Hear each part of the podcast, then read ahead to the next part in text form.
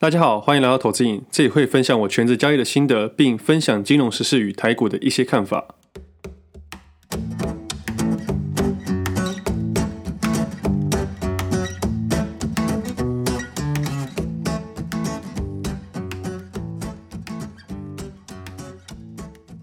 今天时间是三月一号星期一，这是我第七十一集节目，我是魏德。今天台股没有开盘，因为是补休嘛，难得休礼拜一，不然之前很多时候都休礼拜五。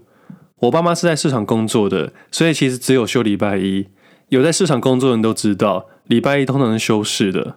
那我妈的生日刚好快到了，所以我两个多月前就已经订好餐厅。今天中午就跟家人去吃饭。不过我们家比较少去餐厅吃饭啦，因为我爸上餐厅的时候会比较不自在，他会觉得怪怪的。比较起来，我们家去吃快炒店的时候就很自在了。所以因为我爸的关系，我们家很少去上餐厅。像我从小到大，我都只有看我爸穿过蓝白拖。我没看过他穿过其他的拖鞋过，他都习惯了，也觉得很舒服。他几乎没什么穿过鞋子哦。但去餐厅的时候，我爸就会特别去穿鞋子。他可能会觉得看起来比较体面吧。但我每次看他穿鞋子，都是边穿边念说鞋子很难穿。我真的还是不太了解为什么。我那天还问他说：“蓝白拖有这么好穿吗？”他还跟我分析说，有正版的跟盗版的，正版八十，盗版五十，盗版穿起来会比较不舒服。我是不知道啊，但我还是信了。毕竟他已经穿了快四十年了吧？他去台北微风的时候都觉得可以开拓自己的视野。我每次看到国泰世华大楼，都觉得这些有钱人真的比我们想象的还要更有钱。现在有一些偏激的小股民，有时候买了富邦金、国泰金这种红海这种大型的公司，假设人家股价跌，我们就会骂他。但其实换个角度想，人家根本不在乎我们这些人，因为我们算是不同生活圈的人。当我们在骂他的同时，我们看不到他们的努力吗？就像我们在看 NBA 的时候。我们时常在电视前面一直骂这些球员，说他们怎么这么笨，打这么差，殊不知他们都是好几千万美金的球员，人家背后的努力我们是看不到的。所以有时候我们真的要去理性思考一些事情。不过以大企业来说，我们可以不去骂他，但我们可以发挥人民的权益去监督他们。就好比味全的黑心石油事件，但是味加去年还是台湾的首富，这虽然很难让人家接受，但这也是资本主义社会该面对的问题。我们必须要守法，但必须在法律合理之间给予法则。不管我们有多讨厌这个人，他都会在合理范围之内受到该有的惩罚。这是我们资本主义的游戏规则。那如果我们想要更大的权力去改变这个社会，前提就是我们要提升自己的能力还有影响力。这是一个很公平又很不公平的事情。但这跟金融交易一样，我们都必须遵守游戏规则。我们可以选择不接受，但真的不要过度的情绪了。像上一集有聊到早教的事情，就有人私讯我意见不同，也有人鼓励我跟支持我，也有那种理性分析的，他说他站在我不同的角度，但他尊重我的想法。那我觉得这种很棒。你即使站在我不同的立场，但是你分析给我听，我有可能被你说服，但我也有可能坚持我自己的想法，我觉得都没有问题，因为每个人立基点跟立场点都完全不同。但网络上难免会遇到一些比较偏激一点的，我通常都不太理会。而且我明明是说要在经济与环保之间取得一个平衡点，但是有些人都喜欢听他想听的，我是觉得蛮特别的啦。像是投资一样，有些人喜欢长线，有些人喜欢短线，有些人喜欢开杠杆开到爆，这些真的是因人而异啦。我说真的，主力都是开杠杆开到爆。你说它风险大吗？我倒不是这么认为，只是一样的市场认知不同而已，风控与处理的能力都不太一样。所以也不要一直恭喜那些长期投资买 ETF，或者骂那些玩选择权的立场不同。假设人家有一亿，拿个五百万选择权买方也是能被接受的。但你如果只有五百万，都拿来玩，你可能就是每天一直在抖。来说一个更实际的话好了，像是我们都喜欢看融资余额来说，这是散户。我能百分之百的肯定，市场的作手都很爱用融资，不是只有散户会用的。而真正被断头的，不是只有散户，主力也会被断头。但因为我们看的东西不太一样，所以立场点、观点都不太同。就像之前很多人问我申购的事情，我都会说抽到的几率很低，但是抽到通常都会赚钱。通常，但是重点就是很难抽到，或者是我真的很衰。我在营业员那几年，每次都去抽，结果只中了一次。那次我永远记得是第一金，结果那时候刚好遇到二零一五年那段下杀，我抽到股票好像没什么赚赔吧，所以我就把它卖掉了。我之后就不再抽了。原来股价下跌或行情不好的时候会增加中奖的几率。另外，申购这件事情上，在某个程度上是不太公平的。假设公开申购，每个人一人一张，但是就有一些特别的人，可以在上市当天同一个账号有很多张，那超过一张的部位就心照不宣了。不过没事啊，我觉得这些特别的人有特别的贡献，我觉得某程度上是合理的。只是当我了解这件事情之后，我就不再抽签了。可能某程度上是会卡资金，还有某程度上是觉得很无聊。那我再另外分享一件事，还有一种人也会在抽签上面有优势。有一年股票市场行情很好，二零一五年的最后一波上涨金融股。那我们公司副总刚好来我们公司，开始鼓励大家一定要买股票，要买自家的股票。他说他持有不少我们公司的股票，赚了不少。刚好那时候金融股的行情很不错，我那时候心里在想，我也要像副总一样。有钱就买自家公司的股票，这样以后我就变成副总了吗？但后来想想不对，我一个薪水才两万多块，扣掉生活费，一可能一季才买一张，一年买个四张，这样真的能累积我的资产吗？真的能快速累积我资产吗？后来想想就打消这个念头了，也就这么刚好，副总平常不讲股票的，那是我认识他第一次讲股票。那时候说完之后，金融股就是波段的高点，接着就来了四个月下跌。但到现在为止啦，副总还是赚钱了，因为除权息到现在，他还是获利也蛮不错的。他讲的没错，纯金融股对他来说是非常适合的，因为我相信他的年薪很高，本业很忙，他存自家股票也是有优势的。第一点，他可以拿员工认购价格以及更多的张数；第二点，他可以比我们了解公司的业务状况；第三点，他本业的收入比我们高很多；第四点。他的年纪不适合积极交易。我稍微解释第一个点好了。员工认购价的意思就是，假设该公司要增资的话，会有一定的张数比例给员工去认购。那通常那个认购价格会很便宜，就是我们在抽股票的价格。假设啦，每只股票的市价为一百元，员工认购价可能会是七十五元或更便宜的价格。这个价格可以调整，但更重要的是张数。一般我们刚进去公司的员工，可能只能认购两张、五张，但副总可能是五十张。这数字是我假设的啊，并不是每次都这样子。我只是为了分享观念而已。那回到认购张数跟股价就知道了，他们的优势比我们高很多。但我不会去抱怨人家为什么比我多，这个公司不公平怎么样的？因为这种事情想起来很蠢。因为副总曾经和现在都非常的努力，人家才会成为副总。不过也是有一些空降部队啦。但这个世界上本来就不太公平啊。但也不要去一直羡慕别人。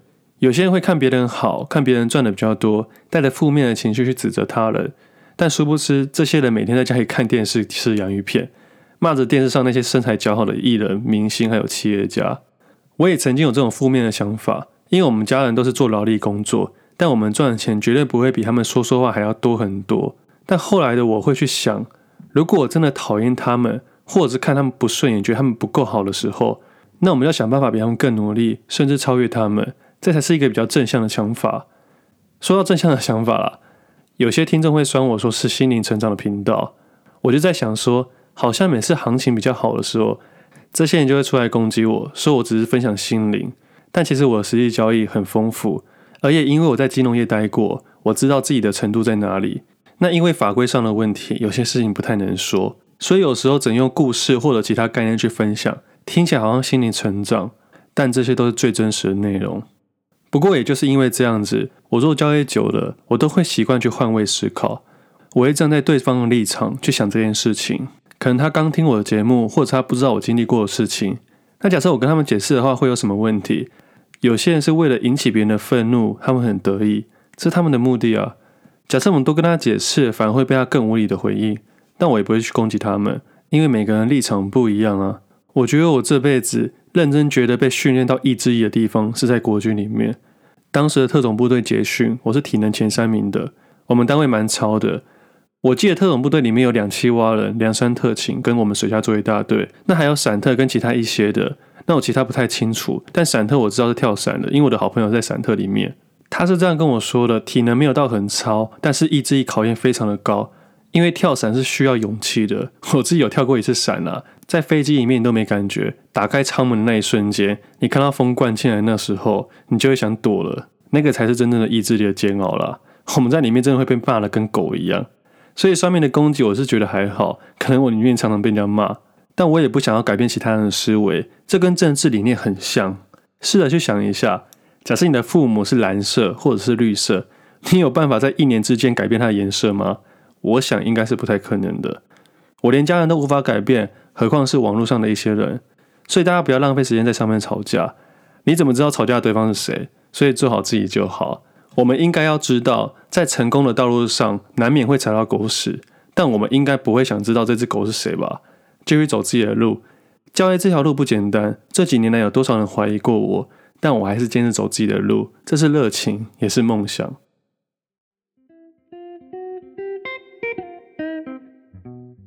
接下来来聊一下台股。这几天美股的回档，而台湾股市因为过年期间有个时间差，所以慢了一些些。所以开红盘的时候，大家都很兴奋的冲进去买股票，市场变得很快速。我相信一开盘有许多投资人都过度兴奋，很担心自己买不到。抱股过年的赚的钱就想冲进去，没抱股过年的人会觉得自己买不到而冲进去。没想到这几天国际股市却开始出现第二次的回档。而其实，在过年期间，可以注意到韩国股市竟然没有上涨。我以我的观察，韩国股市跟台湾股市的联动性比较高一点点。那回来台股市场，我在这段时间，就像我上集说的一样，我在别的地方写书，我的交易放得比较慢，因为我只带一台电脑过去。在自己的习惯跟看法啦，我不会在一个行情很快但却看不太懂的时候积极交易，我宁愿放慢我的脚步。这段时间的自己啊。早上稍微看盘，下午开始写文字。只是很有趣的是，这段时间看到很多分享者说股票未来的展望，尤其是半导体跟一些主流的电子股等等。我看了很多人在分享股票，其实我有时候在想，怎么没有人分享怎么卖股票？投资人进场股市难道都是为了买股票吗？没有人想要获利吗？我觉得很奇怪。但除非你是一直有稳定的再投入金额，就像我的副总一样，那就不太一样了。不管你的钱从哪里来。只要你有再投入的资金，这个游戏设计就会彻底的改变了。那我自己在一月中以后的看法，我短期交易上面的选择就不太会是那些主流电子股。很多股票都很好，半导体很好，IC 设计很好，PA 三雄很好，但对于短线交易来说，价格好像没有那么好，所以自己跑去找一些加权指数较不联动的一些个股。前两集有说了，就不太多聊了。那我自己从一月份开始注意他们跟观察，但碰到国农历过年的关系，我等到二月十七号才开始布局。所以上礼拜那种有感的下跌，其实自己是比较无感了。也有可能是因为我短线的部位正在建立，我喜欢去找一些没人发现冷水区股票。那如果运气好，跑到温水区，我就积极交易。但热水区的时候，我通常不太会积极交易动作。所以刚进去冷水区，或者是正要退出热水区的时候，我的动作都会变得很慢。只有在温水区的时候才会特别积极，在冷水区的心态，因为部位不大嘛，自然也不太在乎涨跌。在热水区的时候，你的部位正在获利，只是赚多赚少的问题，当然也不在乎涨跌了。所以这两种状态的动作都可以变得很慢很慢，就是因为这个原因。在农历过年之后，短线布局都是刚开始的游戏，那长期部位一样分好资金，那刚好上礼拜才把长期部位的第一笔资金给丢出去了，那不是买股票，而是买美金。美金也算是目前中长期持有的选择之一。以目前来看呢、台湾汇率大多的情况下是在二十八到三十三之间做震荡，目前价格为二十八块。对我自己本身来说，是我喜欢的位置。假设我今年打算进场长期部位投资为一千万，假设我要进场试吃的话，我第一次的选择会是美金，我就会投入两百五十万，剩下七百五十万会继续等。另外一件事，假设美金继续下跌，以我对于美金的了解。目前还是国际的强势货币。假设今年的疫情有机会结束，自己要出国旅游或旅行的话，这也将是我出国旅游的费用跟资金。而如果股票市场真的出现在股汇双杀的话，美金市场会先反应，而美元指数会向上爬。先不管台币本身是涨还是跌，美元指数向上爬，美元指数可能会变强势的情况下，台币假设不变的话，而美元需求上升的话，台币可能会相对贬值。而持有的时间跟用途我都想好了。所以，真的发生股汇双杀的话，美金会是我第一笔切入的长期投资，之后再看状况。真的这么衰，跌到二十五元的话，我就多待一点时间，把英文真的学好。所以，比较一来说，这个进场点对我来说是蛮适合的。所以在上礼拜决定把第一笔资金给放进去。我以上的金额都是假设的，并不是我实际的状况，只是为了好计算去讲而已。那剩下的七百五十万什么时候进场，我不知道，要看到时候的状况。假设台股指数回档到我喜欢的位置，我可能会首先考虑去年或往年买入的权值股有获利的，加大我的量体。但如果到时候有其他更喜欢的选择，也可能考虑不加码原本的部位，去投入新的选择。但在这之前，我的资金会先准备好。这件事对于长期投资来说非常的重要。大家在担心股票市场派对结束了没有？有两件事情我们可以讨论。第一件事就是上面说的派对结束之后的事情。第二件事就是你的派对不一定是我的派对。假设派对真的结束了，我们投资人去想，结束之后我们有多余的资金再投入吗？如果没有，这个派对结不结束都跟我们没有关系啊。假设你是长期投资的人，以现在的时机点，你应该不打算会卖，因为你在做长期投资。但是假设股票市场回档三十 percent 的时候，你有再投入的资金吗？如果没有，就好好思考一下。如果你是短线交易的人，你应该到第二件事情，你的派对不一定是每个人的派对。那第一件事情我上面聊到，现在来聊第二件事情，短线交易。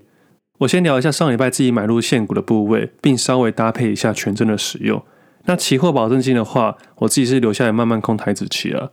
那上礼拜我这种跌法，我自己是没有太多的影响，因为短线上不管是股票还是期货，都是刚建议的部位，所以就看之后怎么样慢慢调整了。那在背包客栈这几天的时候，每天都会听到有人在讨论股票，我觉得蛮特别的。往年好像不会这样子，我就在想说，是不是大家都被误导了？从年后到上周五以前，让很多冷静的投资人都不再冷静了。但以我的认知啊，这几天的市场跟原本认识的没什么不同。它就像书上面说的一样，它就像一个爱闹的小孩，时常吵闹，时常安静，最后他还是回到他该有的本性。很多人去看书学习，我觉得很好，但是看了书，看了理论，要用到什么时机点，可能比较难一些。那为什么今年股市比较不太一样？除了国际间跟总金的一些变动。台湾股市的结构也不太一样了。三十年前，台湾金融股占比是三十六点四 percent，而当时的电子股只有二点三 percent。上市的电子股只有光宝科、联电等十二家，占总市值二点三 percent。如今的三大权值股台积电、红海、联发科都还没有挂牌啊。在一九九零年的集中市场市值为七点六兆，今天为四十八点六兆。而电子类股的比重超过七十 percent，但金融股从当年的三十六点四 percent 下降到十五 percent 以内。这些都是金融环境的改变，而影响整体的金融市场，不只是利率，还有股票市场的变化。所以电子类股在台湾股票市场影响太大了。在我们喊股市上万点、万二、万六，甚至两万的时候，投资人要关心的不只只有加权指数，而是自己手上的持股与部位。假设你买纺织股，跟一些加权指数联动较小的一些股票，加权指数再怎么跌，某程度上会影响到啊，但其实影响的不太大。不要常常用多数人用场外的加权指数去判断这个市场的好跟坏，这会很容易影响自己的交易策略。那也不要以为今年的股票很好赚，如果大盘再来个几个大回档，就会有新的一批人住的套房，并且变成超长期投资。再过十到二十年，就会告诉自己的孩子跟孙子说股票很可怕，不要去碰。也因为这样的关系，我们小时候都会误以为股票好像真的很可怕，也不愿意去做投资。举凡我们都以为风险很小，像是保险跟基金，其实他们都会参与股票。所以下次如果有长辈跟你说股票很危险，千万不要碰，我们心里应该就要知道，这个长辈应该是当年没有做好风险跟资金控管。现在行情在一万六千点，一 percent 为一百六十点，十 percent 为一千六百点，十五 percent 为两千四百点。这跟原本在一万点以下的感觉不太一样。以前在万点以下，十五 percent 是一千多点，现在超过两千四百点。也就是说，一个长期多头的股票市场下跌二十 percent 是很正常的。所以，假设现在一万六千点回到二十 percent 的话，大概是跌了三千两百点，也就是回到一万三千点，这都是很正常的。所以，投资人应该要在每一个位置点去假设，如果明天开始下跌二十 percent 的时候，我们还能理性交易吗？不管是长期投资或者短线交易，都应该问自己这个问题，而不是一直去看别人赚钱 或是胡乱的一些股票。最近越来越多让投资人混淆的资讯，甚至还有一些诈骗，只能希望听众们可以理性的管好自己的钱。另外，我再分享一下，短线交易者根本不需要参与一个五千点的大行情就能赚到大钱。那如果参与的话，当然是很好啊。但就像我说的，股票市场是一个价与量的游戏，不管是期货、股票、权证、选择权都是。我自己在最近万六以上的期指交易也有不同的做法。以前我瞬间停损部位会愿意放在五百点左右，现在的行情这个位置，我就会愿意拉高到上千点的感觉。也就是说，部位会跟着缩小，却让自己承担更大的波动。这是教科书里面很难分享的，因为一万六千点的行情是没有一个教科书写得出来，因为根本还没发生过。而我自己在交易会一直去修正，所以才会说交易市场里面没有标准答案。我最近在写书，也会把这些点考量进去。会在未来行情到五万点的时候，我还用一样的交易逻辑，这样就很不错了。那刚好配合最近行情，我刚好完成了一个章节。每个人的派对不太一样，我的想法就是，我们的股票不同，产业不同，部位不同，价格不同，周期不同。我写那个章节是用鸡蛋理论，但是搭配了连续型的行业跟产业，蛮适合解释每个派对的不同。假设我的部位现在大多在 PCB 跟运动纺织类股上面，并且持有空单。未来有没有可能加权指数下跌，PCB 或运动纺织类股上涨是有可能的，但也有可能全面性下跌，我的部位瞬间转到空单上面。不过看到知道 能不能赚到是另外一回事。就好比十二月底录音的时候，我明明看好金融股当最后一棒，但我没有赚到金融股。我原本的主要持股在富邦金跟国泰金上面，这几天喷上去，我没有赚到。不管是资金的调配，还是周期，或是过年的关系，都让我离开他们。所以我看得到，不一定赚得到，在短线交易上会遇到的事情，所以我才会表示，我的派对不一定是你们的派对，我们只要管好我们自己的部位。最后，这是在台中写文字的时候，有听众送我袜子，也第一次在旅店遇到听众认出我，跟我打招呼，也给我蛮多的认同，让他们在投资路上有个方向，我是蛮开心的，感觉自己做的事情越来越有意义。但第一次被认出来，还是有点不太好意思啊。我不太会聊天，但可以多跟我聊聊，没有问题。现在做这种分享了，有时候会有一种无底洞的感觉。我时常在自言自语说话，也不知道别人有没有在听，或有没有帮助到别人。因为这是个网络世界，我们很少真正的接触到，某时候会有点空虚了。所以真的有帮助的话，可以在底下留言五颗星，或者私信给我都可以。这对于我们这些分享者都可能带来极大的动力。我们投资你的节目从原本的一周两集变成一周一集了。真的了解我的听众应该知道原因。那如果中间进来的话，我再解释一下。我去年收到出版社的邀约，今年上半年会先写书，而写书的这件事对我来说是新的挑战，也不简单。我第一次去碰到，我需要花大量的时间去整理跟准备，并且要把我多年来的经验跟想法，利用文字跟图片的表达出来。而我自己是有一点怪癖啦，我有时候写了一整天的文字，最后觉得哪一个点觉得不如意或不适合，我会整篇给删掉，就像找寻一个交易策略一样。所以我才把原本两集的节目改成一集。现在我的时间早上一定还是拿来交易，这是我原本在做的事情，也是我喜欢做的事情。下午的时间拿来写书，还要运动、遛狗、写文章、阅读，还有陪家人。我的初衷不变，只是现在的时间被写书压缩的很多很多。但为了维持走得远的动力以及身体健康，我会维持现在的做法。对于酸民来说，我有同理心，但我没有包容心。我会站在你的角度去体谅你。但不代表我会接受你。如果你真的很讨厌我的节目，你可以选择不听，或者你也录一集来听听，一起为这个社会付一点心力。不要再吃洋芋片骂电视上球员的心态。当你进了球场或进了金融市场，你会发现这是不一样的世界。另外，之后的每一集节目，如果有听众有问题，都可以在 Podcast 底下留言。如果内容比较私密或比较长一点点，也都可以写信给我，但尽量完整一点点，我比较好回答一些。那如果你真的很讨厌我，想骂我的话，那你也写信给我吧，我会回你的，应该吧。今天节目先到这里，我们下次见，拜拜。